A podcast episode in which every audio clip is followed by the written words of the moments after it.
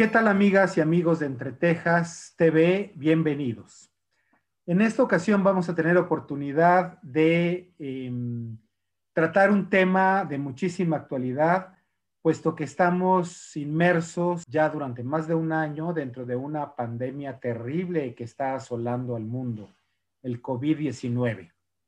Sin embargo, deberíamos tener memoria histórica y tener en cuenta que ha habido muchas pandemias y epidemias principalmente que han asolado al mundo a lo largo de los siglos.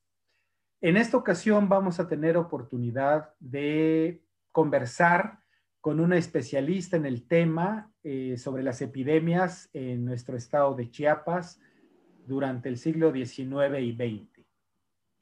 Denise Hernández Moreno es licenciada en Historia por la UNICACH, cursó la maestría en Historia en el posgrado de la Universidad Autónoma de Chiapas y la Universidad de Ciencias y Artes de Chiapas. Su línea de investigación es las epidemias en Chiapas durante el siglo XIX y XX. Ha participado en encuentros nacionales de historia como ponente y en mesas de debate.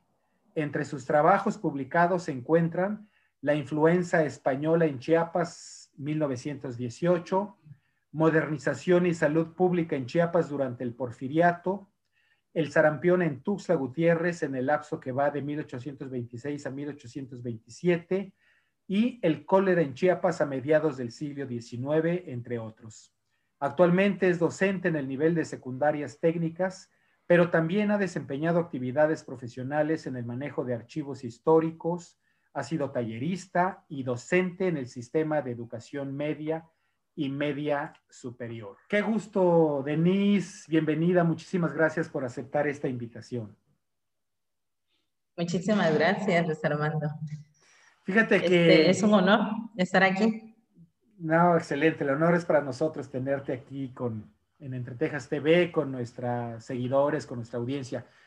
Fíjate que estaba reflexionando con respecto a tu trabajo de investigación sobre las epidemias en Chiapas y me he encontrado cosas muy interesantes, por supuesto, que me gustará mucho compartir en esta ocasión con nuestros seguidores, pero yo quisiera comentarle a nuestra audiencia que si alguna vez se han puesto a pensar en que los mercados, los parques públicos, las cárceles, los espacios abiertos, dentro del urbanismo, dentro del trazo urbano de nuestros poblados es sumamente importante, inclusive una cuestión de salud y fueron utilizados a fines del siglo XIX y principios del XX, hubo esta gran preocupación de los urbanistas para evitar eh, que se propagaran estas epidemias de cólera, de viruela, eh, de qué más, de sarampión, sarampión de tifoidea, de todo eso.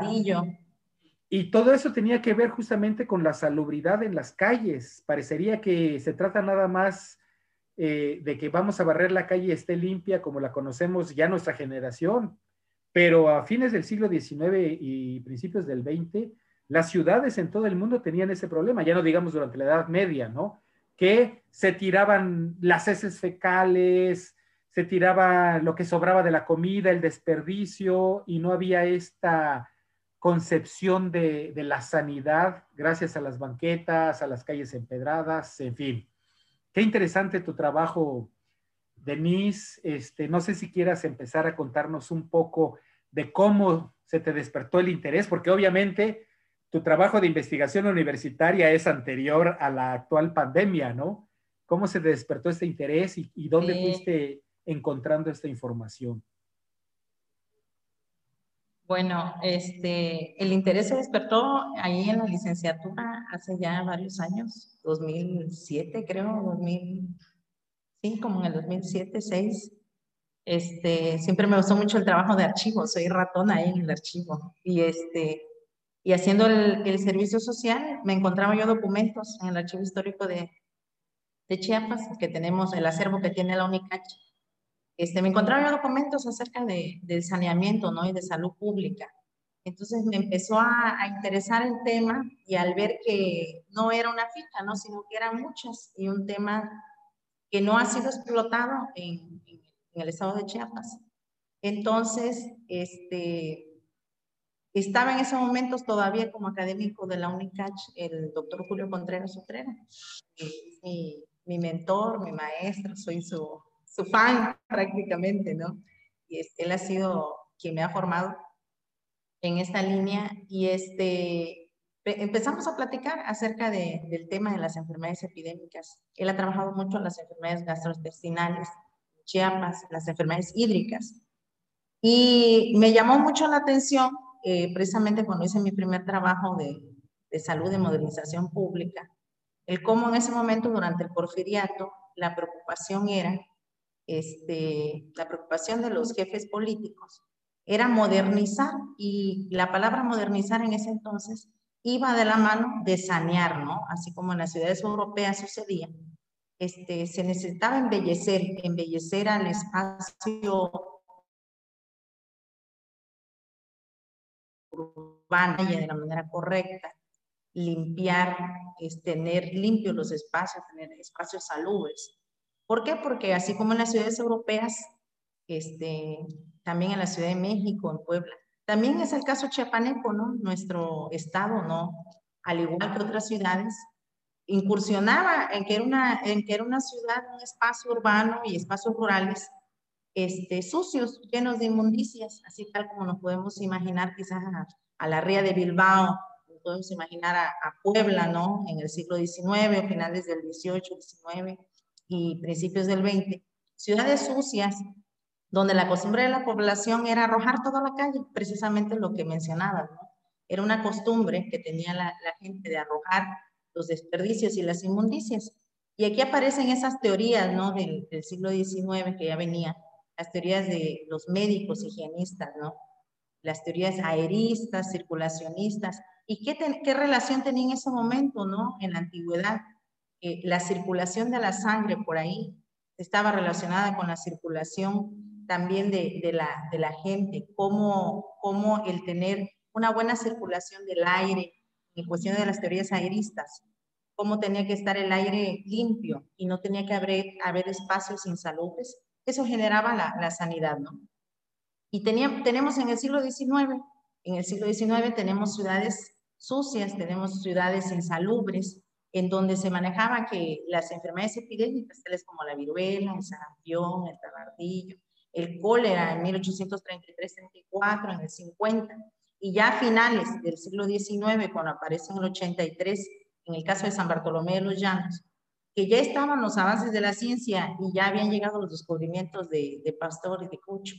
Este, aún así se seguía considerando que, por ejemplo, una charca que emanaba este, putrefacción y olores fétidos, se seguía considerando que era un espacio insalubre y que generaba era un vector de enfermedades epidémicas. ¿no? Entonces, es el caso en Chiapas. Tenemos enfermedades, la viruela durante todo el siglo XIX se va a hacer una endemia porque se va a repetir. Primero llega y no se va, no se va de Chiapas, sino que va a ser las, las ciudades y los pueblos, las villas chiapanecas, van a ser impactadas con frecuencia, ¿no? Van a ser diezmadas por la viruela. Se convierte en una endemia que sí va a estar a lo largo de todo el siglo XIX hasta que aparece el, el pus vacuno, ¿no? Hasta que se da la vacuna a finales del siglo XIX. Entonces, es muy interesante ver el tema que tiene que ver la, la modernización de las ciudades, cómo está relacionada el espacio público, cómo se convierte también en un espacio privado y cómo también ha generado o ha sido vector de enfermedades epidémicas. Claro, y hay que recordar, por supuesto, que varios de los poblados en Chiapas durante la colonia fueron diezmados y exterminados por, por la peste, por las epidemias y todo, ¿no? Este, tengo entendido que tienes eh, una, una, presentación para que conozcamos mejor el tema. Si quieres, adelante, por favor. Bien, este, el, tema, el tema de esta mañana es las epidemias en Chiapas durante el siglo XIX. La historia de las epidemias es un campo fértil y nunca suficientemente explotado que nos permite estudiar la historia social de cada nación. Por ahí Elsa Malvido nos lo recuerda en uno de sus artículos. Las epidemias y pandemias y endemias son enfermedades sociales que nos han permitido analizar y ver y acercar la lupa en las poblaciones chiapanecas. estos agentes patógenos nos permiten ver aspectos no solamente cuantitativos, sino nos permiten ver aspectos económicos, políticos, sociales y culturales que se ven afectados ante la llegada de una enfermedad epidémica.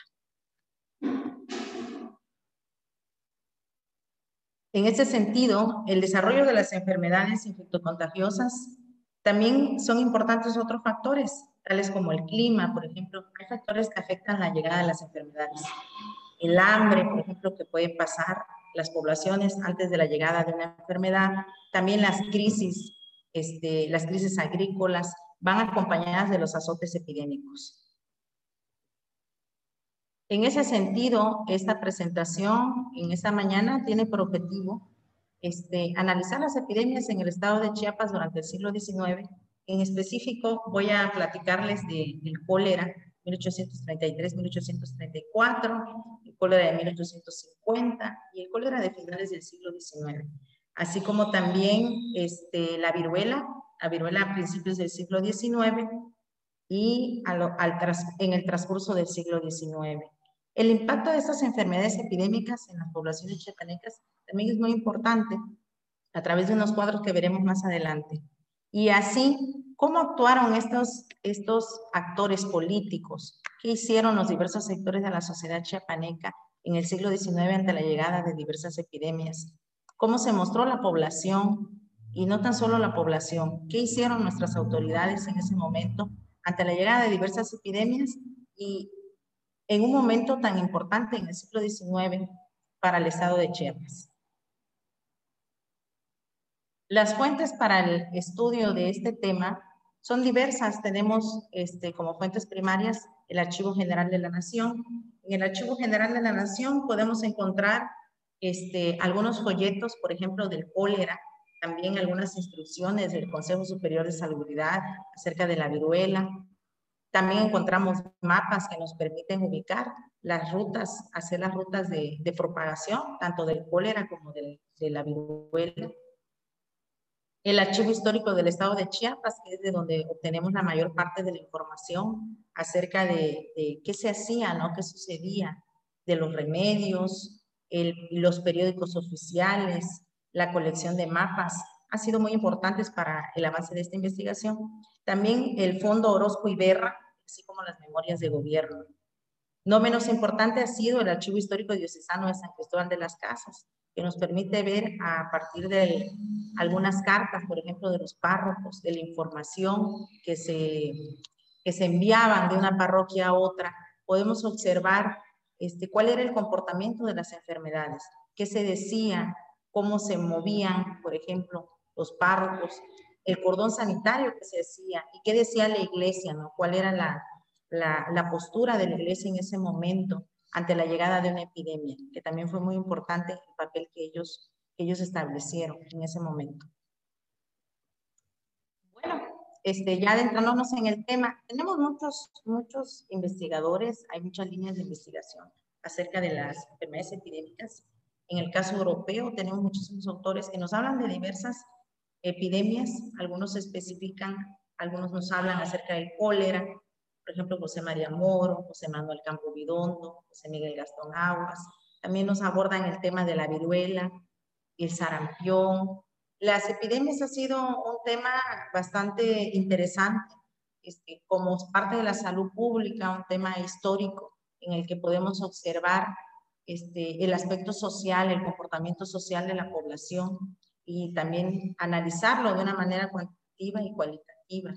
En el caso de las investigaciones mexicanas, solamente les puedo mencionar, ¿no? Quizás al Samalvido, que es de las, de las primeras que abordaron el tema, a Miguel Ángel Cuenias, a Lili Olivera Guadalajara, los trabajos de Zabala Ramírez, al doctor Julio Contreras Utrera, por ejemplo, en el caso de la viruela en Chiapas y sus otros trabajos, Carlos Alcalá también, una serie de, investigadores mexicanos que coinciden con los estudios europeos, con los estudios que se han hecho también a lo largo de Latinoamérica en relación a, la historia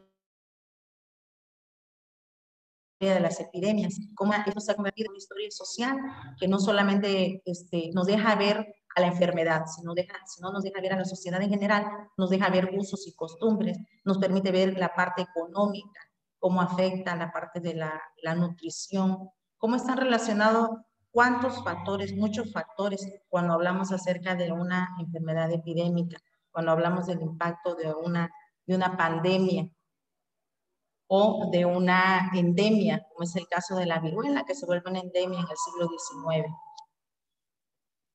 Bueno, les quiero compartir aquí este, un cuadro, un cuadro que he elaborado, este, es acerca de las enfermedades en Chiapas de, de finales del siglo XVIII, de 1780 a 1887. Este, en este cuadro podemos observar el, en 1780, por ejemplo, la llegada de, de la viruela, ¿no? En, tenemos el lugar, por ejemplo, en Citalá. Es solamente un cuadro que nos permite acercar un poco la lupa en relación a las poblaciones en Chiapas y cómo se comportaban las enfermedades y qué enfermedades aparecieron o estuvieron presentes durante el siglo XVIII hasta finales del siglo XIX. Tenemos unos números acerca de las defunciones. Quizás ustedes podrían decir, los números son muchos. En realidad, son muchos muertos cuando acercamos que para finales del siglo XVIII eran poblaciones muy pequeñas y 160 muertos, por ejemplo, de viruela impactaba, diezmaba una población. Y, por ejemplo, tenemos del 80 al 94, se presenta, por ejemplo, el tabardillo, del 3 de noviembre al 31 de diciembre. Y así podemos observar a lo largo de finales del siglo XVIII, del 95, por ejemplo, en el 94, 95, se repite el tabardillo y la viruela. En el 98 aparece una dichosa peste de tos. Así aparece con ese nombre en, en el archivo diocesano de San Cristóbal de las Casas, y por eso retomado de esa manera.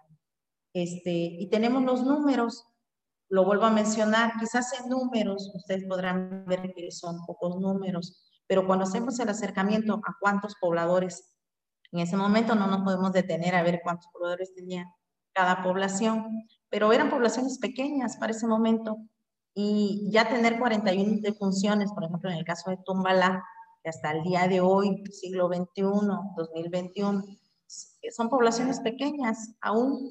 Entonces, imagínense esta población en el siglo XIX, tener 41 defunciones. Realmente es importante para el, contexto histórico, para la memoria histórica, recordar cómo esas enfermedades impactaron, cómo esas enfermedades impactaron y el contexto que vivimos hoy. En Chamula, por ejemplo, ya para principios del XIX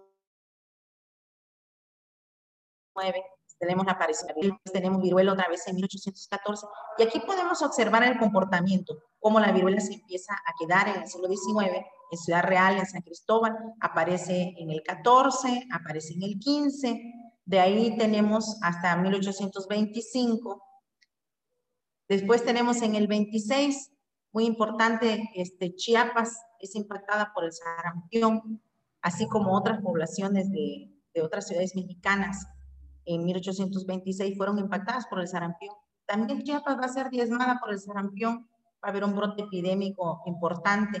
Y en un momento en el que, en el que Chiapas se encontraba en conflictos políticos, en un, en un contexto político bastante desestabilizante, desestabilizador, ¿no?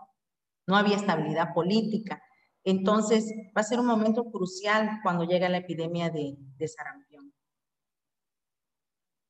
Bueno, aquí tenemos este, en 1828 vamos a tener viruela en Quechula, por ejemplo. En 1829 volvemos a tener viruela en 1829, aunque solamente nos aparece el registro de uno, no significa que aunque no se encontró, no significa que no impactó, sino simplemente que la fuente donde fue tomada, ¿no?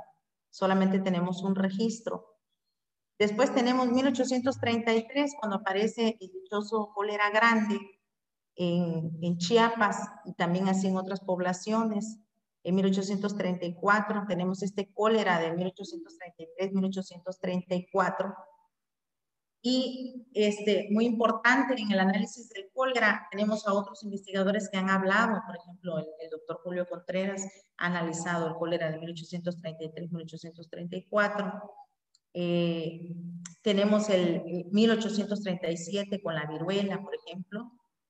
En 1833 y 1834 cabe señalar que también va a ser impactada este, Chiapas por la viruela van a haber dos enfermedades epidémicas, va a ser el cólera y va a ser la viruela. A pesar de que el cólera va a ser la enfermedad que va a impactar, va a diezmar a las poblaciones chapanecas, a diferencia de la viruela que se va a mantener con un número menor ¿no? De impacto en cuestiones de muertos, pero aún así va a hacer sus estragos en las poblaciones. En 1837 tenemos ahí este, viruela en San Miguel. En el 40 tenemos la aparición del sarampión. 49 sarampión, y después nos vamos a mediados del siglo XIX, ¿no? Este número de 300 defunciones de cólera es solamente de San Cristóbal de las Casas en un pequeño periodo, es solamente una muestra de cómo fue impactado el cólera en San Cristóbal de las Casas. En 1850, mediados del siglo XIX, todo el estado de Chiapas fue impactado por el cólera. Algunas poblaciones, las principales poblaciones de Chiapas fueron afectadas por, por esta enfermedad Cabe señalar que el cólera fue la, la, terrible enfermedad que impactó este, el siglo XIX, fue la enfermedad que a todo lo largo del mundo hizo, causó estragos, causó estragos por cada rincón.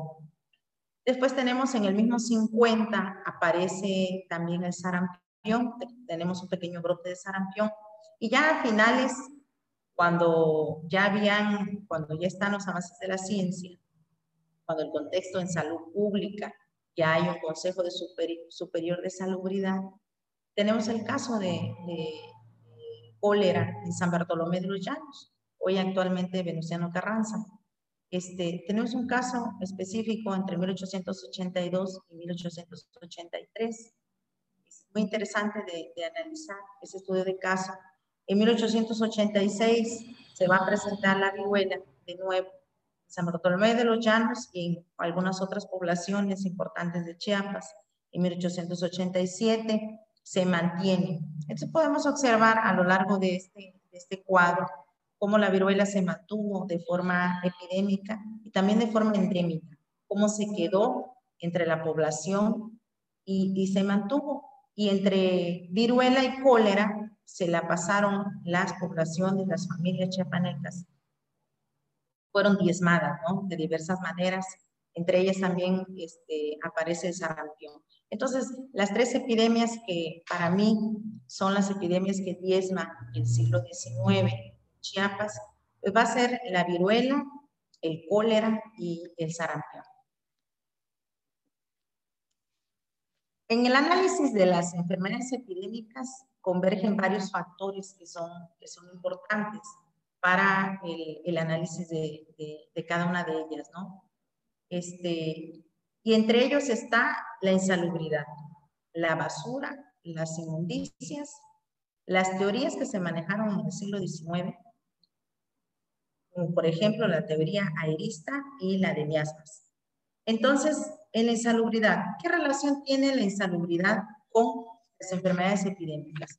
Pues está muy relacionado porque este, la insalubridad va a ser algo, va a ser un problema que va a quejar a muchas poblaciones, muchas poblaciones en Latinoamérica, muchas poblaciones europeas y, no y también a las poblaciones chiapanecas. Pueblos, villas de Chiapas fueron impactados de diversas maneras debido a la, a la sociedad, a las costumbres que tenía la población de, arrojar, de arrojar todo a la calle.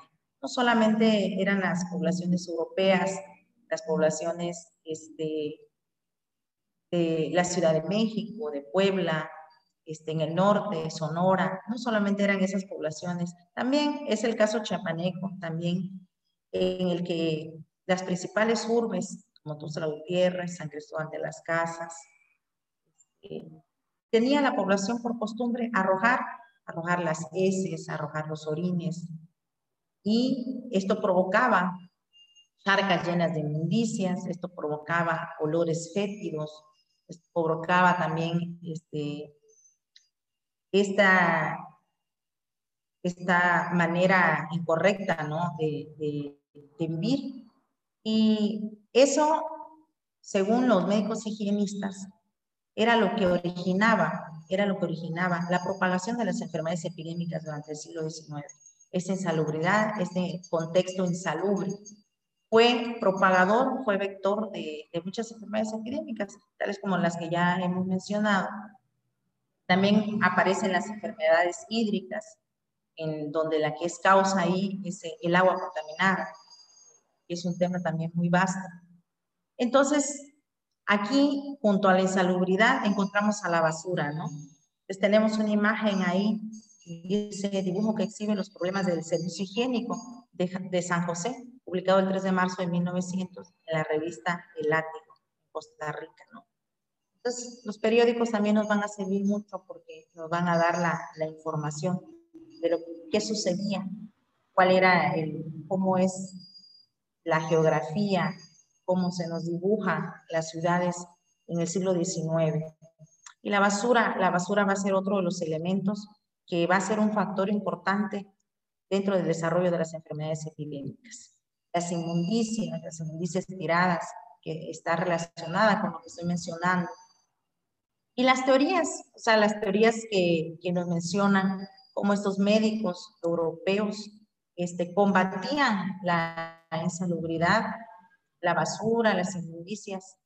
¿Para qué? Para tener espacios salubres, espacios sanos. Es lo que le llamamos el saneamiento urbano, el saneamiento urbano tan importante durante a finales del siglo a finales del siglo XIX y desde mediados del siglo XIX ya se practicaban algunas ya se tenía idea de lo que mencionaban los médicos higienistas acerca de qué hacer ante la llegada de las epidemias, ¿no?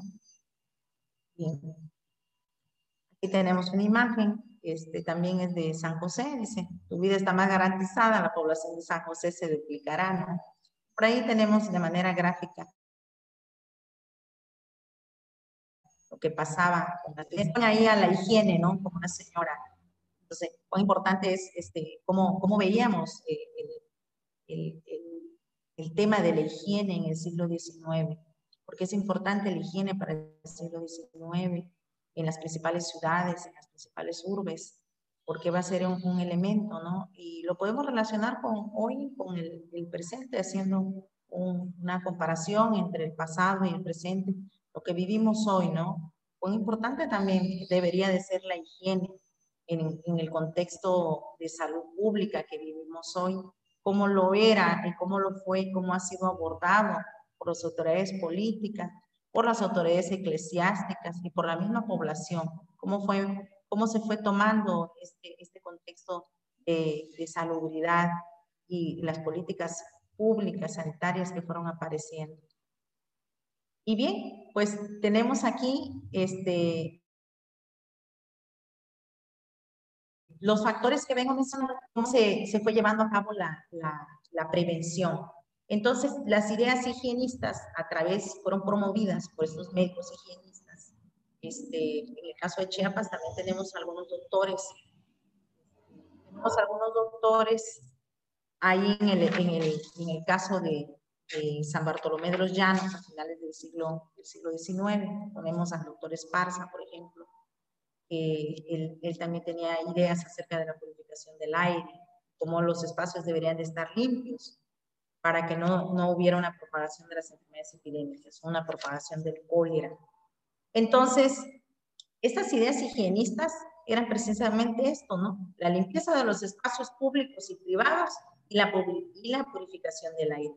La limpieza de los espacios públicos y privados se daba a través de las limpias, a través de la, creación de, espacios, a través de sembrar árboles, a través de crear este, espacios limpios. Y la purificación del aire la podemos encontrar en estas quemas se quemaba, este, se tenía la idea, ¿no? Que la quema de ocote, la quema de, de pino, eh, la quema de estas maderas aromáticas purificaba el aire y permitía que se fueran la, las enfermedades. Entonces, la limpieza de los públicos va a ser muy importante. El, el trazo urbano, el trazo urbano a finales del siglo XIX, va a ser muy interesante cómo la modernidad llega acompañada del saneamiento urbano, cómo la modernización está completamente relacionada con el saneamiento de los espacios, en el crear espacios, en crear una calle, este, una calle derecha, trazar una calle, en tener limpios los espacios, en crear banquetas, en la creación de cementerios afuera de la población, en, la creación de parques, en la creación de hospitales, en la creación de cárceles. Por ejemplo, en todos estos edificios públicos, en crear espacios sanos, edificios públicos sanos, que le pudieran dar belleza a la, a la ciudad, que le pudieran dar belleza, pero que también le pudieran dar este, este aire de, saneamiento, este aire de sanidad. ¿Por qué? Porque el siglo XIX fue marcado por, por epidemias por epidemias muy fuertes, por, por, un miedo, un miedo a morir que podemos definir en el siglo XIX. Eh, la gente padecía de, de, viruela, padecía de sarampión, llegaba una enfermedad y salía otra, ¿no? Salía una enfermedad y llegaba otra. Entonces, en, este miedo que vivían las familias, familias enteras, muchas veces en el caso del sarampión que mueren más los hombres, en el caso del cólera que no respeta este, ni edad ni sexo, y, casi la, variante entre muertes entre hombres y mujeres casi es muy similar. Entonces, la gente vivía con miedo, eh, las poblaciones chiapanecas, nuestros pobladores chiapanecos vivían con miedo en el siglo XIX a, ser contagiados por una enfermedad y a no poder también tener los nutrientes, porque también está relacionada eh, este, esta enfermedad, estas enfermedades epidémicas, están relacionadas también con el aspecto climático, pero también están relacionadas con, con la nutrición de las personas. Este, ¿quién, ¿Quién es más impactado en estas enfermedades epidémicas? De qué manera, ¿no? Cómo el hambre, cómo los, los momentos de, de, guerra, los momentos de inestabilidad política, también están relacionadas con, con las epidemias durante el siglo XIX. Bueno, otro factor que tenemos es el hacinamiento, el, la manera en cómo viven las poblaciones, cómo vive cada familia. Y hasta el día de hoy, en el siglo XIX, encontramos las viviendas chiapanecas pues eran viviendas pequeñas, viviendas en donde vivían más de 10, 12 personas, a veces 15, 16 personas. La descripción que por ahí encontramos son de espacios muy pequeños, lo que le podemos llamar el hacinamiento. Las familias vivían hacinadas. Esto no ha cambiado mucho al día de hoy, siglo XXI. Este, quizás hoy las familias son más pequeñas, pero el hacinamiento sigue persistiendo en, en las poblaciones chiapanecas no en todas, pero sí en algunas. Entonces, si hoy podemos observar hacinamiento, ¿cómo nos podremos imaginar? Los invito a imaginarnos las poblaciones, esas viviendas en el siglo XIX, ¿no? Cómo se encontraban los habitantes, por ejemplo, de San Miguel de Estaño, se encontraban de Sinalá, se encontraban los de Cocinco, ¿no? De qué manera vivían este, nuestros paisanos en el siglo XIX. Y ¿Y eso qué provocaba, no? Cuando había una enfermedad epidémica. ¿Cómo se comporta la enfermedad epidémica cuando tenemos en una habitación más de cinco o seis personas? Entonces, el impacto de la enfermedad es mucho más alto. ¿Por qué? Porque este, no hay manera de aislarse.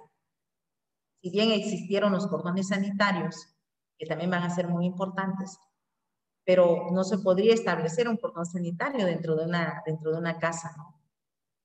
Estas medidas, estas medidas van a ser muy importantes para el desarrollo de las epidemias. Vamos a tener dos tipos de medidas, las medidas preventivas, las medidas este, que van a permitir este, tener el contexto antes de la llegada de la epidemia, ¿no? las medidas de prevención, y vamos a tener las medidas ya durante, las, durante la epidemia. Las medidas preventivas pues, van a ser precisamente limpiar los espacios, y la purificación del aire antes de, antes de finales del siglo XIX. Y las medidas ya durante, ya durante el desarrollo de una enfermedad epidémica, pues van a ser diversas. Por ejemplo, el Consejo de Salud Pública, este, las juntas de sanidad, para acordar de qué manera este, se van a atender a, las personas, este, el papel que jugaban las autoridades civiles y también las autoridades eclesiásticas en la toma de, decisiones acerca de qué medidas, por ejemplo, el no reunirse eh, durante el cólera de 1850 va a ser importante el no reunirse en las iglesias, por ejemplo, el ya no ir a misa. Por ahí encontramos entre la correspondencia de cartas de, de Yajalón y Hila, por ejemplo, el no reunirse en las iglesias, el ya no caminar y trasladarse de un lugar a otro, ¿Por qué? Porque en el traslado eran contagiados. Entonces, también las autoridades eclesiásticas van a, jugar un papel muy importante en, en, este, como parte ¿no? de esta historia social, de esta historia de las epidemias en Chiapas durante el siglo XIX y el siglo XX. Aquí tenemos los factores de los que estamos hablando, que es el hacinamiento, el consumo de agua contaminada para algunas enfermedades por ejemplo, como para el cólera, es muy importante. Este, no se sabía en 1833, en 1834, en 1850, no se sabía con claridad que realmente el vidrio estaba en el agua. La gente se moría, porque ahí existía, pero como todavía no llegaban los avances de la ciencia, entonces no, no, no, no lo sabía la población, no lo sabían los doctores de la época. Entonces va a ser muy, va a ser muy interesante eh, este factor, el clima, por ejemplo, para, para la viruela, para el desarrollo de la viruela, el sarampión, el clima también es otro factor, los flujos de población, las tropas, por ejemplo, para el contagio en 1800, en 1850, mediados del siglo XIX, cólera, cómo se va a trasladar de un lugar a otro, pues a través de las tropas, ¿no? A través de las tropas que van de un lugar a otro. Así se movió el cólera en el siglo XIX como pandemia allá en Rusia, así llegó a los Estados Unidos y posteriormente en 1833 entra por el lado norte del, del país y en 1850 el, el, flujo va a ser diferente, pero también va a estar relacionado no solamente con las tropas militares, sino también con el flujo, la migración va a ser muy importante. Y otro aspecto, el comercio, como el desarrollo del comercio, la llegada quizás de las embarcaciones a los puertos, cómo el comercio va a estar relacionado con la llegada de las enfermedades. Este, no es nada novedoso. El, el flujo comercial permitía también el contacto con las personas y al no saber que estaban enfermos, pues se contagiaban algo que nos sucede hoy, que no podemos ver quizás en donde tenemos hoy este, esta pandemia por la que estamos atravesando. Y también el flujo de personas es muy importante para la transmisión. Bueno, pero ese ya es otro tema. Este, haciendo un poco de, de, acerca de lo que es el cólera, hablando acerca del cólera, este, pues el cólera es una enfermedad diarreica infecciosa aguda causada por la ingesta de alimentos o agua contaminada con el bacilio Vibrio Su sintomatología aparece de forma inesperada y es acompañada de vómitos, diarrea acuosa, deshidratación grave. Pues fue una enfermedad que, que diezmó la población en el siglo XIX y fue una enfermedad que impactó muchísimo a las poblaciones chiapanecas este, como lo he mencionado, no solamente a la población chapaneca, sino también ¿no? a lo largo y ancho del territorio del mundo. Este, fue impactado, es la enfermedad del siglo XIX, por eso es tan interesante analizar el, cólera, porque a través de ella podemos ver ¿no? cuál era el comportamiento de la población, qué, este, cuál fue el impacto histórico de esta enfermedad, no solamente a través del número de muertos, sino a través del aspecto social de cómo se comportaba, cómo se comportaba cada, cada actor en ese momento. La Organización Mundial de la Salud señala que aproximadamente cada año se producen entre 3 y 5 millones de casos de cólera. Y de estos fallecen entre 100 mil y 120 mil. Aún es una enfermedad este, vigente, es una enfermedad que no se ha ido, sin embargo está controlada a, a diferencia de este, otras enfermedades epidémicas. Pues ya tenemos la cura ¿no? del cólera, y este, pero sigue, sigue existiendo entre nosotros. Ese padecimiento sigue siendo una amenaza mundial para la salud pública. Sí, hasta el día de hoy este, seguimos teniendo casos de cólera, no ha, no ha desaparecido, sigue entre nosotros, sin embargo ya no es de, de la manera epidémica como sucedió o como pandemia en el siglo XIX. Platicarles un poco, ¿no? Acerca de la, de, de mediados del siglo XIX, este, del impacto del cólera a mediados del siglo XIX, ¿qué podemos decir? Y aquí les pongo un ejemplo acerca de, de las poblaciones, ¿no? ¿Qué población fue más afectada por el cólera en el, en el siglo XIX, mediados del siglo XIX? que es considerado el cólera, el cólera chico, se le dice cólera chico porque de manera general a nivel mundial eh, este cólera fue el que tuvo menos muertes que el primero, ¿no? El primer impacto entre 1833 y 1834. El de 1850 causó menos estragos, pero no fue menos importante.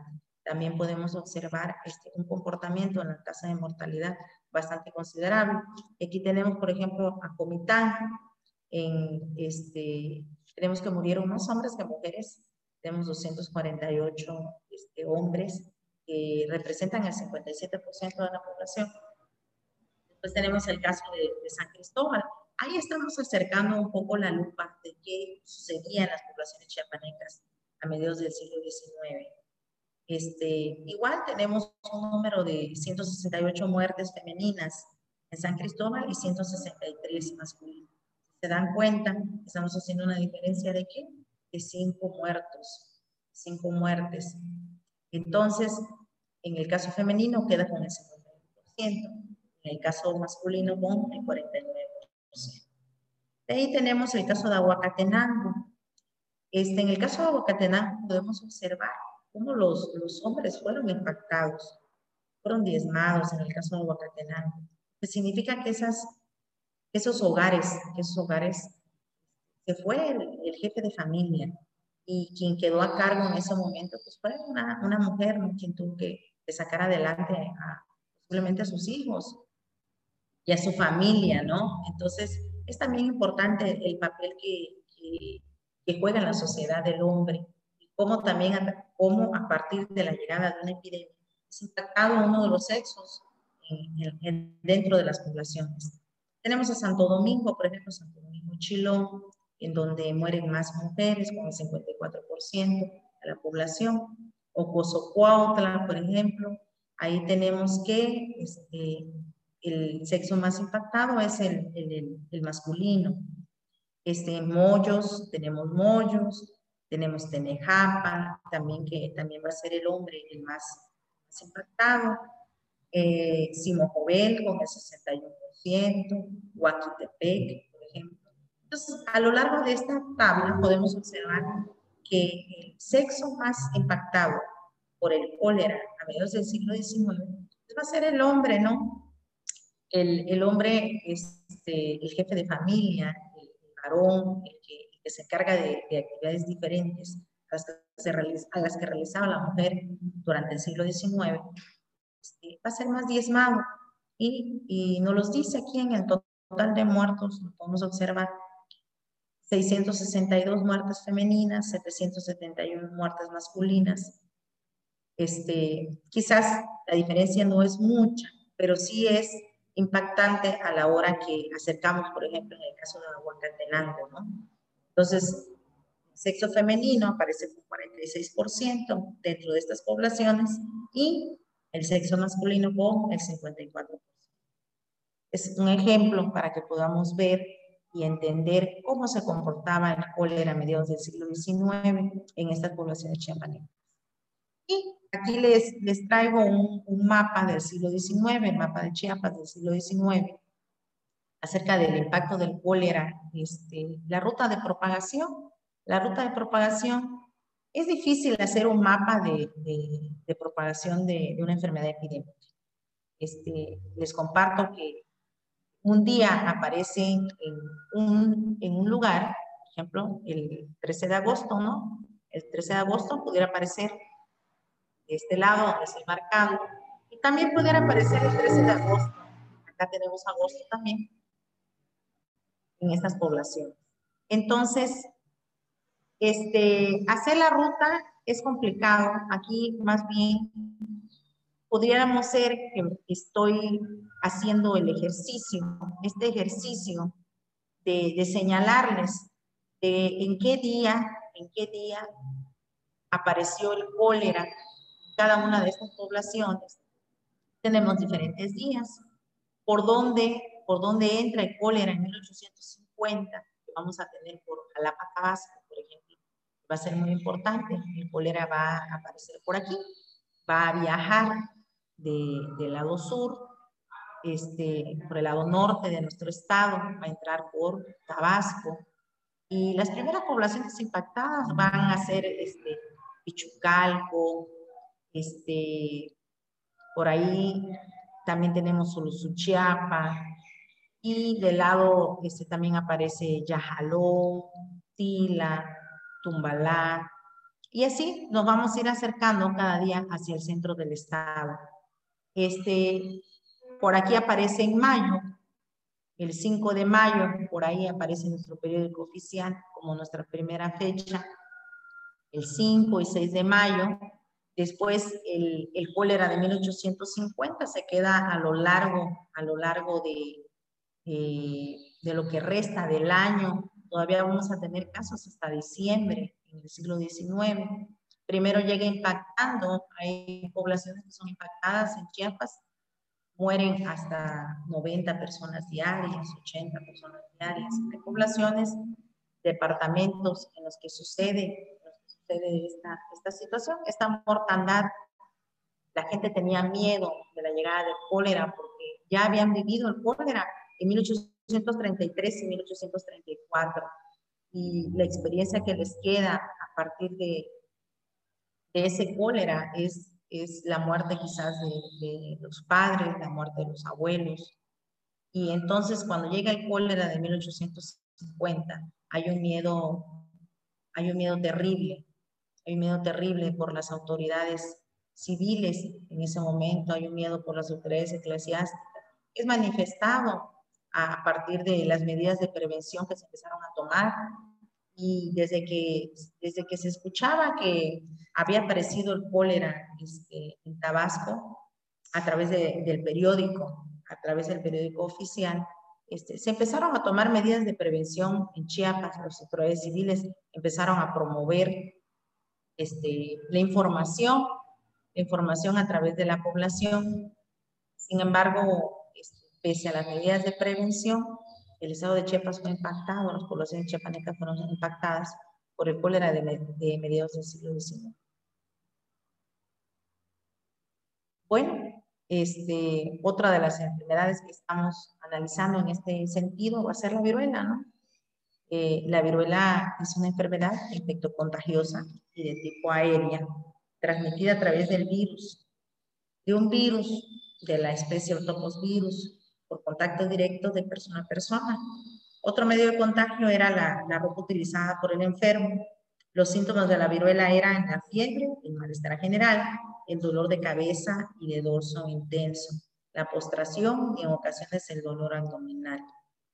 Este, la viruela de, contagio también era muy rápido, el contagio era muy rápido, eso era lo que permitió que durante el siglo XIX se convirtiera en una endemia, se quedara en algunas poblaciones más de lo que se tenía pensado. Entonces, durante el siglo XIX, Chiapas va a ser impactado este, de manera epidémica y de manera endémica, de manera endémica este, con la viruela. Se va a manifestar de diferentes maneras y, este, y esa enfermedad este, va a causar también mucho miedo, dolor entre las familias, este, pérdidas, ¿no? Y, recordar que la, la, viruela también está relacionada pues, con esos momentos de crisis agrícolas. Lo regular, este, las enfermedades epidémicas los azotes epidémicos están relacionados con, con estos momentos de crisis, con, con las plagas de langosta, por ejemplo también van a ser muy importantes. Cómo llega la, la plaga de langosta.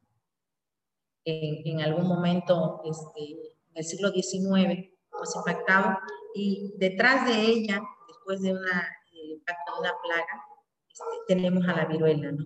Entonces era, era como el, el SMAR completamente el impacto total de, que vivieron los azotes epidémicos muy fuertes que vivieron nuestras poblaciones chiapanicas a lo largo del siglo XIX. Y algo, algo muy interesante va, va a ser este, el análisis a finales del siglo XIX, durante el porfiriato, de, de estas poblaciones que fueron impactadas por, por la viruela. Y de ahí tenemos este, el Departamento del Progreso, por ejemplo, entre 1886 y 1887. Y en este departamento vamos a tener este, a Copainalá, Chicoacén, a todo, todas esas poblaciones, a Quechula, Tepatá, Magdalenas, Jocotepec, Coapilla, este, con diferentes números de muertes y haciendo un número total de 565 muertos. Este, fuertemente impactado el Departamento del Progreso durante el periodo del 86 y el 87.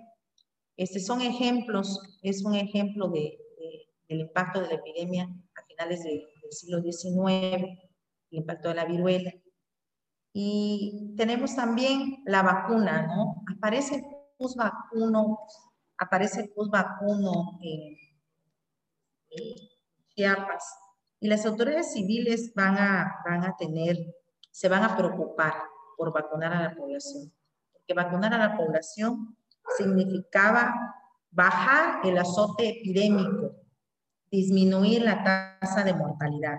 Entonces, la llegada del bus vacuno, los esfuerzos que van a hacer las corporaciones municipales de, de Salto de Agua, de San Bartolomé de los Llanos, de Cocingo, de Motocintla, de Copainada y de Pichucalco, por, este, por vacunar y difundir el bus vacuno, porque así como hoy podemos hacer, quizás, este, pudiéramos hablar hoy de la, de la vacuna, ¿no? Quizás en otro momento, momento que sucede hoy con la vacuna ¿no? del, COVID y este, cómo la, la, el concepto de, de, vacunarse siempre ha sido una idea dentro de la sociedad, dentro de nuestro contexto social. Este, la gente no está acostumbrada a vacunarse. Y en el siglo XIX, este, las corporaciones municipales, las autoridades civiles y eclesiásticas batallaron también por, por porque las poblaciones se vacunaran y porque el pus vacuno fuera difundido. Y sin embargo, este, la vacunación en cada una de las jurisdicciones este, se logró, se logró de alguna manera, se logró desarrollar. Y entonces podemos observar este cuadro de vacunaciones del 1 de diciembre 1887 al 30 de junio de 1889 este, y tenemos a los departamentos. No, en ese momento, este Chiapas está conformado por, por departamentos. Por ejemplo, en Chilón vamos a tener una vacunación de 913. Muy importante, ¿no? Fue la vacunación en Chilón, que va a ser quien puntea este, la vacunación del pus vacuno, de, la viruela. Eh, después le sigue Palenque, tenemos 331 en Palenque, seguiría el caso de, Tonalá, después de Chilón seguiría Tonalá, después seguiría La Libertad, después Pichucalco y al final nos quedaríamos con Palenque. Ahí tenemos de, ahí ustedes ven los totales parciales, 913, 530, 502, 424, 413 y 331, ¿no? En nuestros departamentos, este, fueron, fueron vacunados y ahí tenemos por sexo. ¿Cuántos se vacunaron por sexo? Después tenemos las vacunaciones de, del primero de julio de 1889 al 30 de mayo de 1891. aquí, ahí tenemos números mayores. Sigue siendo Chilón, sigue siendo Chilón con un total de 1082, este, seguido de Tonalá, por ejemplo. Después le seguiría este, La Libertad, después Chucalco, tenemos a Palenque y al final tendríamos a Simón Bubel. Bueno, aquí este, la importancia de las vacunaciones a finales del siglo XIX durante el periodo de porfiriato, pues va a ser muy, interesante, ¿no? El, el análisis que podemos encontrar en nuestras fuentes históricas, este, cuántos se vacunaron, quiénes se vacunaron. ¿Por qué? Porque nos permite ver, nos permite ver el comportamiento de la sociedad, que este, están a favor o en contra de la sociedad.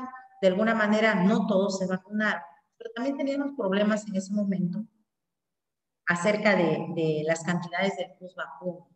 Siempre ha sido un problema económico, eh, un problema económico que enfrentaba la población en el siglo XIX, finales del siglo XIX, no contar con los recursos necesarios. Es una de las justificaciones ¿no? de las autoridades civiles. No contar con los recursos necesarios para poder este, solventar del plus vacuno a todas las poblaciones chiapanecas. Y lo otro también, el otro problema que se enfrenta también es a la lejanía que había, a lo lejano que quedaba entre una población y otra, para poder este, vacunar a todos los chiapanecos siglo XIX. Entonces, se establecía la vacunación en las cabeceras departamentales principalmente. No se establecía en todas las poblaciones, no se establecía en todas las poblaciones. Entonces, eso va a ser muy interesante para finales del siglo XIX respecto a las vacunas del cólera, de, perdón, respecto a las vacunas de la viruela. Bien, entonces, un caso que me gustaría platicarles es el caso de, finales del siglo XIX, el caso de San Bartolomé de los Llanos, el caso del cólera de San Bartolomé de los Llanos, un estudio de caso bastante interesante, porque cuando aparece el cólera en 1882, ahí en San Bartolomé de los Llanos, aparece de una forma, este, primero no se pensaba que, que era cólera cuando llegan y aparecen los primeros muertos y los médicos de, de, la época, los doctores de la época y las autoridades y el Consejo de, Superior de Salubridad en su momento, no pensó que fuera, que fuera el cólera, sino más bien pensaron que era alguna otra fiebre, alguna otra eh, enfermedad este, que estaba azotando a la población de San Bartolomé de los Llanos. Sin embargo, este, después de, de observar cuáles eran las, cuál era el comportamiento que, que tenía la, la, enfermedad, cuáles eran los, los síntomas que manifestaban a los muertos. Este, pues diagnosticaron, el diagnóstico fue que sí, que sí se trataba de, se trataba de, este, del cólera, ¿no? Entonces, también era eh, la duda, salía porque en ese mismo año habían sido impactados por, por la viruela. Entonces, este, los vecinos de San Bartolomé de los Llanos, propios también de San Bartolomé de los Llanos, habían sido impactados por, por la viruela. Entonces tenían dudas acerca de, qué enfermedad este, se estaba desarrollando, qué, qué enfermedad era la que, la que había. Esto generó controversia entre los médicos de Chiapas, Oaxaca, Tabasco y Veracruz. Dice que las autoridades médicas presentaron dos propuestas. La primera sostenía que era una enfermedad perniciosa de forma colérica y la segunda apuntaba que se trataba del cólera nostras, enfermedad de estío o cólera epidémico. Entonces dice que los doctores Macías, Escobar, Torres, Álvarez y Vasconcelos Decían que la enfermedad aparecida en San Bartolomé de los Llanos, pues no era más que una afección paludiana, cuyo lado pernicioso era un cuadro de fenómenos coléricos. Sin embargo, este, los informantes señalaban que no, que no, que no era una, que no era, que no era una enfermedad palúdica, lo que estábamos hablando de otra cosa. Durante el desarrollo de la epidemia del cólera, algunos doctores observaron que no se trataba de paludismo, sino que este, era una enfermedad infectocontagiosa y se propagaba de un lugar a otro, ¿no? Entonces esto los, hacía reflexionar acerca de que si era cólera o no. Finalmente, este, dijeron que sí, que se trataba de la colerina o, de, o del cólera, ¿no? Las autoridades médicas concentradas en San Bartolomé para estudiar a las personas enfermas enviaron su reporte al Consejo de Superior de Salubridad y en ese comunicado, los doctores Macías, Escobar, Torres, Álvarez y Vasconcelos dice que señalaron que la enfermedad se había presentado en tres formas, benigna, grave y fulminante. Entonces, esta, estas formas de, cómo se presentaba el cólera, pues ya se habían vivido a mediados del siglo XIX, ya se habían medido a mediados del siglo XIX, este, con estas características, ¿no? Entonces describían ellos cuál era la forma benigna de cómo se trataban los síntomas, cuál era la forma grave, eh, a través de escalofríos, vértigos, vómitos, dolor de vientre y este, defecaciones biliosas y acuosas.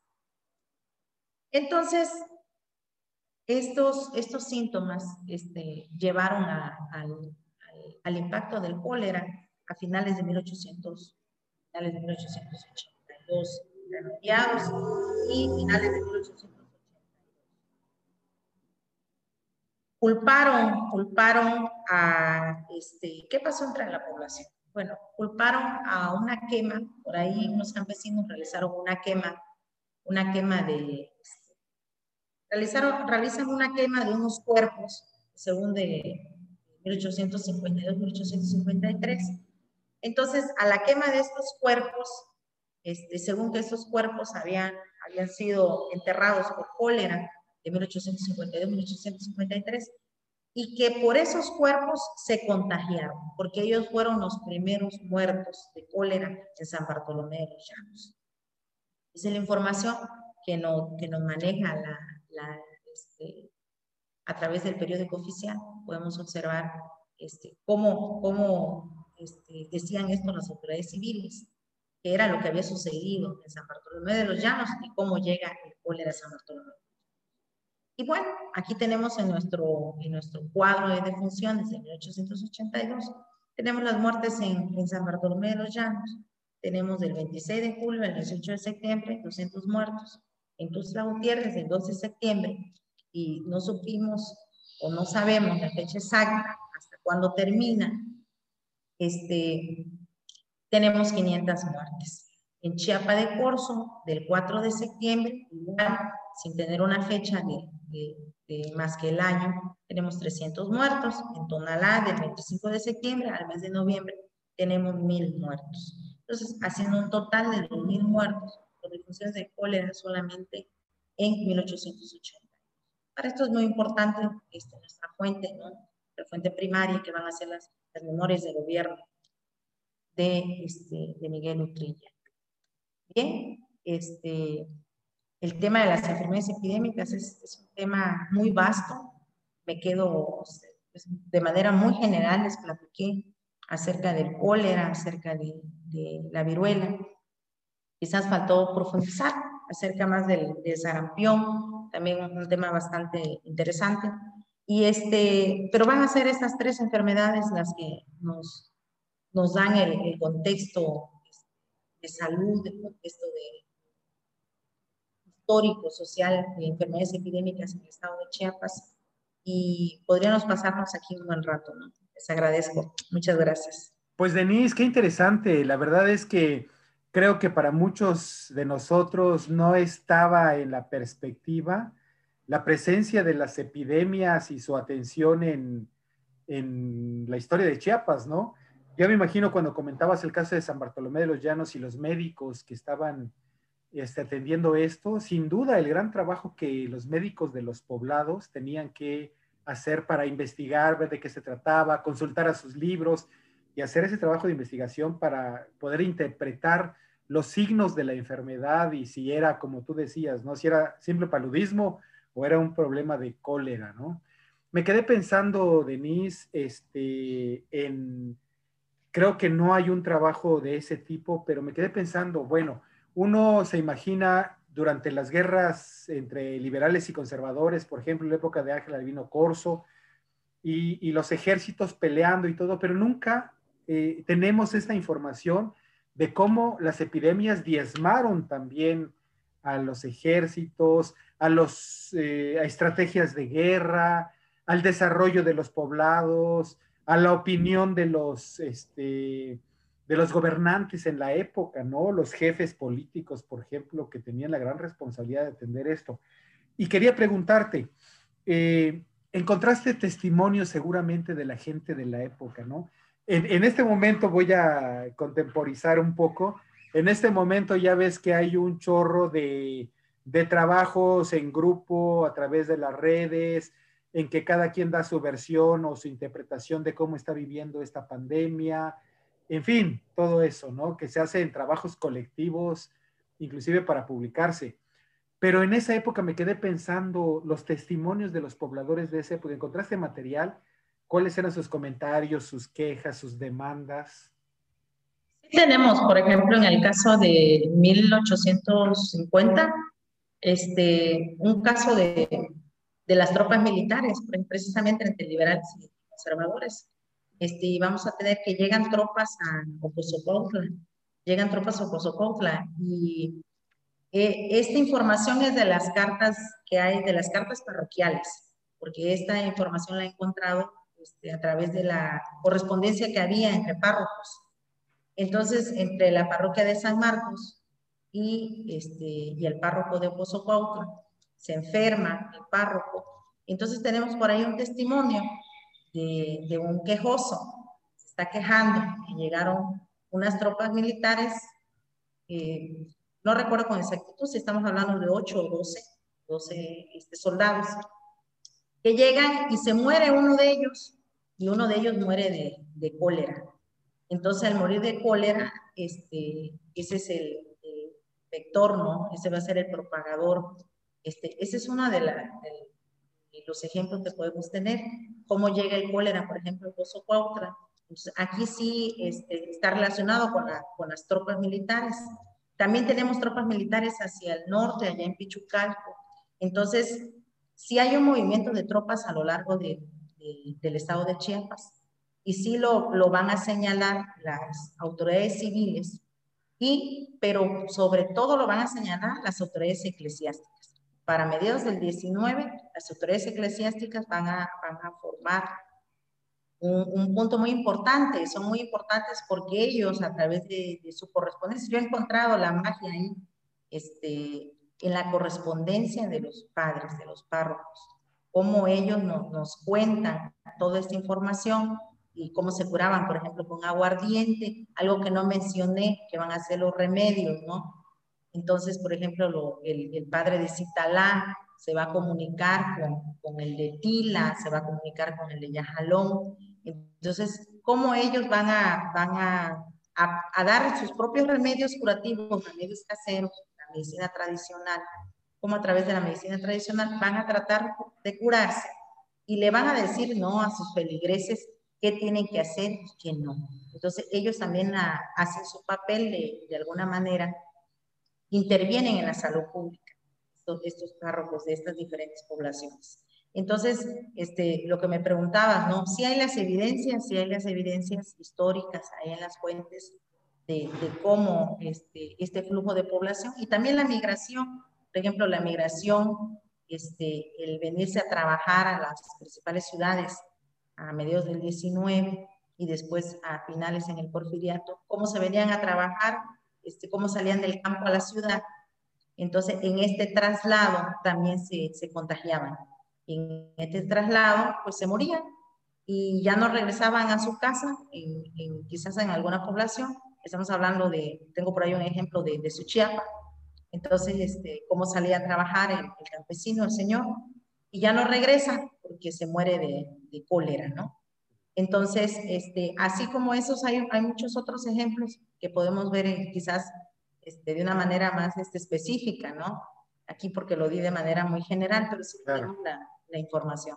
Ya, y fíjate que estoy pensando también, este, muchas de las ilustraciones europeas, neoyorquinas, de, encontradas en las hemerotecas de, de esos lugares, pues hay grabados de personas que se protegen, así como ahora utilizamos la, la el cubrebocas o la mascarilla, pues en esa época había cosas también que nos parecen ahora tan extravagantes como unos picos, no sé si has visto, o unas grandes batas, en fin, todo eso, ¿no? Y, te pregunto esto, en Chiapas ya, ya había imprenta desde mediados del siglo XIX, de principios del siglo XIX en realidad, el Pararrayos y el de, de este... El periódico eh, oficial. exacto, exacto. Entonces, ¿has tenido oportunidad de encontrar ilustraciones allí de caricaturas, de cartones, de figuras, de cómo era la vestimenta y la protección de, de los chiapanecos y las chiapanecas en esa época? Hoy fuera oro molido. Este, no, desafortunadamente los ejemplos que tenemos, por ejemplo, son del periódico del siglo XIX, que es de la Ciudad de México, y este, por ahí en el tabasqueño, ese periódico del tabasqueño, por ahí sí tengo una imagen del tabasqueño, este, lo único que tenemos es una imagen de un cementerio, que tampoco hablé de los cementerios, cuán importante eran los cementerios para la propagación de las enfermedades, este, en, en, el periódico oficial solamente, pero una imagen como otras poblaciones, otras ciudades que sí describían ¿no? gráficamente lo que estaba sucediendo, por ejemplo los periódicos europeos, ¿no? que son, son una hermosura porque te presentan, ¿no? Con todos los muertos. Ilustraciones. las ilustraciones, es grandioso. Pero nosotros no tenemos esos caricaturistas. Te voy a, voy a tratar de, de, de, de compartirte eh, mi hipótesis desde mi perspectiva de impresor y editor. Lo que pasa es que no había un gran desarrollo en el trabajo técnico y artístico de los clichés que se utilizaban en madera y con zinc y por eso es precisamente que no tuvimos esa gran oportunidad de tener a los grabadores locales seguramente que estuvieran al servicio de los periódicos, es decir, por, por el, el, tema de la, de la inmediatez, de la prontitud para hacer eso. Pero bueno, qué maravilla. Este, eh, te quería también preguntar, Denise, otro asunto. Ya sabes que ahorita el, el tema está AstraZeneca o la vacuna china o la británica y no llega la cantidad suficiente y este, en fin, todo eso, ¿no? Y la distribución en el país. Mira, con los medios con los que contamos ahora, ¿qué pasaba en esa época? ¿Tienes noticia de que si había que importar las vacunas o el suero especial o los... ¿Qué ocurría? ¿Cómo llegaba las vacunas? Es que uno cuando ve y ve, da ternura ver 128 vacunados en Simojovel, este, 243 en, no sé, en San Bartolomé de los Llanos. Pero no nos ponemos a pensar cómo era el, cuál era la ruta para que llegaran las, las vacunas a los poblados si se pudiera vacunar. Una ruta muy difícil, este, imagina, imagínate. Es una ruta que llegaba al puerto principal realmente los puertos en ese momento, ¿no? El puerto de Veracruz y el puerto de Acapulco. Y entonces, este, atravesar venían De, venían de Europa, o sea, Pasteur y seguía la industria monopolizando y bueno, por el desarrollo este, científico correspondía allá, ¿no? No tenían laboratorios aquí. Así es, exactamente. Entonces, imagínate los caminos chiapanecos en el siglo XIX, caminos en el siglo XIX que eran este, o sea, completamente para quienes sabemos y estamos empapados con esto, sabemos que hablamos de caminos que no se podían caminar. Entonces, el cuidar el post vacuno sí era heroico, que llegara el post vacuno. Y mucho más allá, eh, que se difundiera, porque muchas de las autoridades civiles no tenían la información del Consejo Superior de Salubridad. Entonces, trabajaban a, a, marcha forzada, ¿no? Y aún así se logró, se logran estos cuadros, ¿no? Que puedes observar este, se logra la difusión, de la, la difusión de la vacuna, pero sí va a ser uno de los grandes logros en nuestro estado, porque no es algo fácil, no es algo sencillo, ni la llegada, ni la difusión, ni mucho menos que no teníamos médicos, son muy pocos médicos los que tenemos en, Chiapas. Para y, la, y la resistencia también que había por parte de la población que nos comentabas, ¿no? Si ahora existe esa resistencia en cuanto digo, yo respeto la decisión de cada quien se vacuna o no, pero la resistencia en esa época era mayor sobre un tema, una técnica de prevención o de, pues de prevención de una enfermedad a través de una vacuna. Han pasado 150 años y todavía hay dudas, ¿no? Ahora, me pongo a pensar, yo no sé, bueno, a ti no te tocó, pero a mí me tocó ver, por ejemplo, este, cuando en casa tenía que ser este, inyectado alguien, pues había que avisarle a la señora del barrio que había sido enfermera o que sabía inyectar, venía a casa y yo no olvido esa imagen de los eh, estuches metálicos donde venía la, la jeringa y que venía perfectamente esterilizada y hervida y todo el proceso que significaba eso y luego volverla a esterilizar para otra, otra, inyección. Cuando no había esta oportunidad de que ahora te llegan las, las jeringas también por millares a, donde quieras ponerlas, ¿no? En verdad, qué, qué, qué ocasión tan, qué cosas tan complicadas. Yo creo que estamos pasando una época terrible, no nos gusta, no la esperábamos, pero en medio de todo eso, el mejor de los tiempos posibles.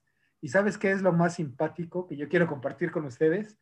Que muchos de nosotros seguimos eh, eh, o seguimos todavía con las tradiciones de la medicina familiar y lo que nos dicen las abuelitas, de que tomamos nuestro té de jengibre con con eucalipto. Te voy a dar la receta del mío. Yo me lo tomo, ¿eh? Sí, claro, pues sí, porque al final de cuentas no ha llegado la vacuna y, dice que es terrible, entonces mejor lo seguimos haciendo. Pero es muy chistoso que a, que a la distancia de 200 años, de 150 años, seguimos teniendo este, confianza e, en, las, pues en el remedio y, en los, remedios. Claro, claro, claro. Sí, o sea, cuán importante es la medicina tradicional, ¿no? Acompañado de una enfermedad, o sea, cuán importante es el té, ¿no? Lo que mencionas. Y, recordaba yo ahorita la quinina, o sea, por ejemplo, con qué se curaban de, de, cólera. Este, pues con la quinina, que era una cajita, me tocó verlo en un periódico, era una cajita de, de madera en donde venía, ahí, entonces como si fuera una caja de cerillo, ¿no?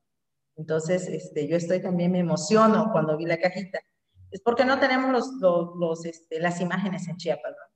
Pero sin embargo sí tenemos la, la información. Claro. Entonces, ¿cómo era importante la quinina? Fue uno de los primeros avances de la ciencia. Entonces, ¿cómo, cómo llegaba la quinina? Se acababa en Chiapas y no había manera de conseguir.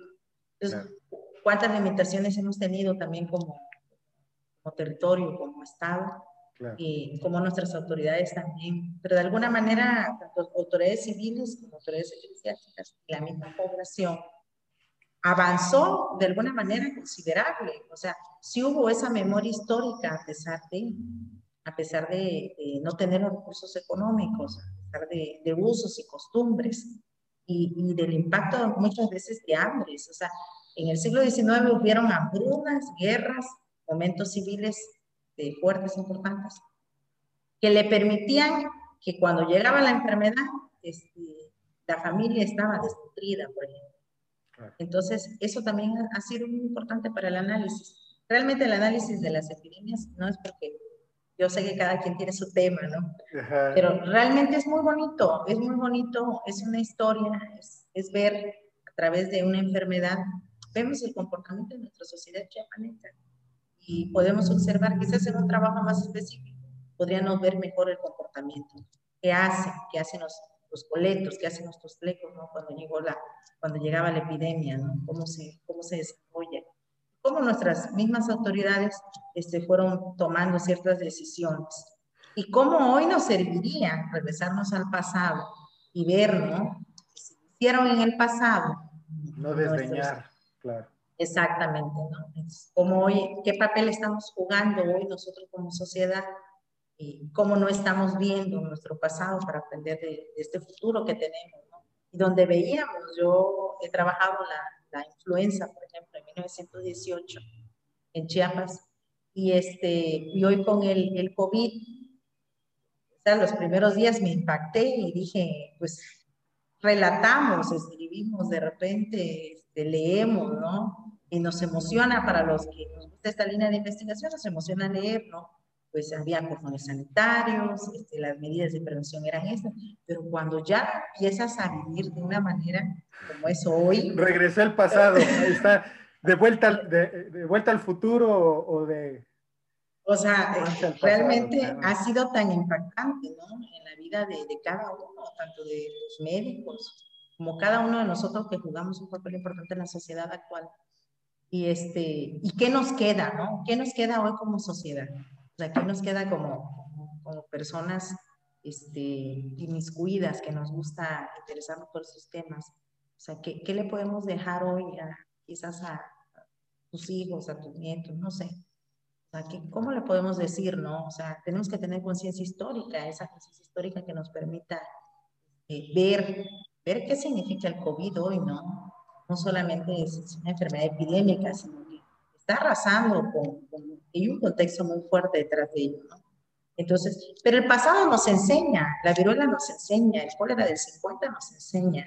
Oye, oye, Denise, imagínate que cuando se dio la epidemia de cólera en San Bartolomé los Llanos hubiera habido los medios de hoy y hubieran magnificado de esa manera, digo, era grave, pero imagínate, hubieran magnificado todo eso como está ocurriendo hoy en buena medida y, y, y, de alguna manera el aterrorizarnos de la situación que se está dando, ¿no? Porque si vemos porcentajes, digo, a quienes ya nos tocó de cerca el COVID, pues es terrible, y a quienes no también vemos el dolor en el prójimo, ¿no?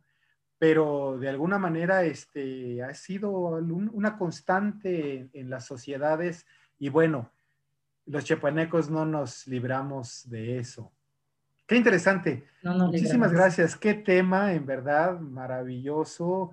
Yo me sorprendo cada vez que hago un nuevo programa con nuevos o nuevas invitadas de la gran cantidad de temas que hay de Chiapas que no tenemos en cuenta, que no, no nos fijamos en esas cosas. ¿no? Ahorita que, que estabas hablando de eso, estaba pensando en el asunto de la nutrición y qué productos naturales que se consumen tradicionalmente en nuestro estado pueden resultar sumamente benéficos y los hemos dejado ya de, de, de consumir. Consumir porque compramos las cosas en las grandes tiendotas transnacionales que nos envían los vegetales de, otro país o, de otro lugar. Sí, de exportación. Exacto, exacto, exacto. Consumiendo en vez de lo local, pues cosas de, de, otros lados. Pero en fin, pues muchísimas gracias. No sé si tengas algo que agregar. No, muchísimas gracias. Espero que este, se interesen por el tema de las enfermedades epidémicas en Chiapas este, no solamente está el siglo XIX, está el XX y tenemos mucha información, están nuestros archivos. Invitar a los, a los jóvenes, ¿no? Están en esta línea, que son historiadores o antropólogos.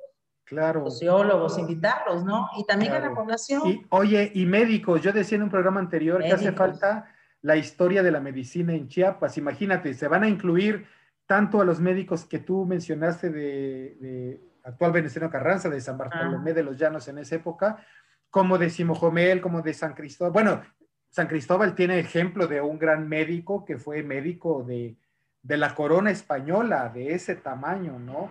O el caso nuestro en Comitán, que nos da un orgullo enorme, el trabajo filantrópico de Belisario Domínguez, y que tendrá que ver también con este tema de las epidemias y todo. Pues qué maravilla, tanto por explorar y por aprender. Denise, muchísimas gracias en verdad este, por el esfuerzo que hiciste para que, hiciste para que estuviéramos comunicados y pues estamos pendientes. Muchas gracias por tu... Gracias, muchas gracias.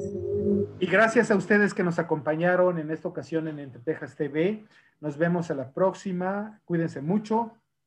Aprendan de las epidemias que hemos tenido y cuídense del actual y esperamos vernos pronto. Hasta luego.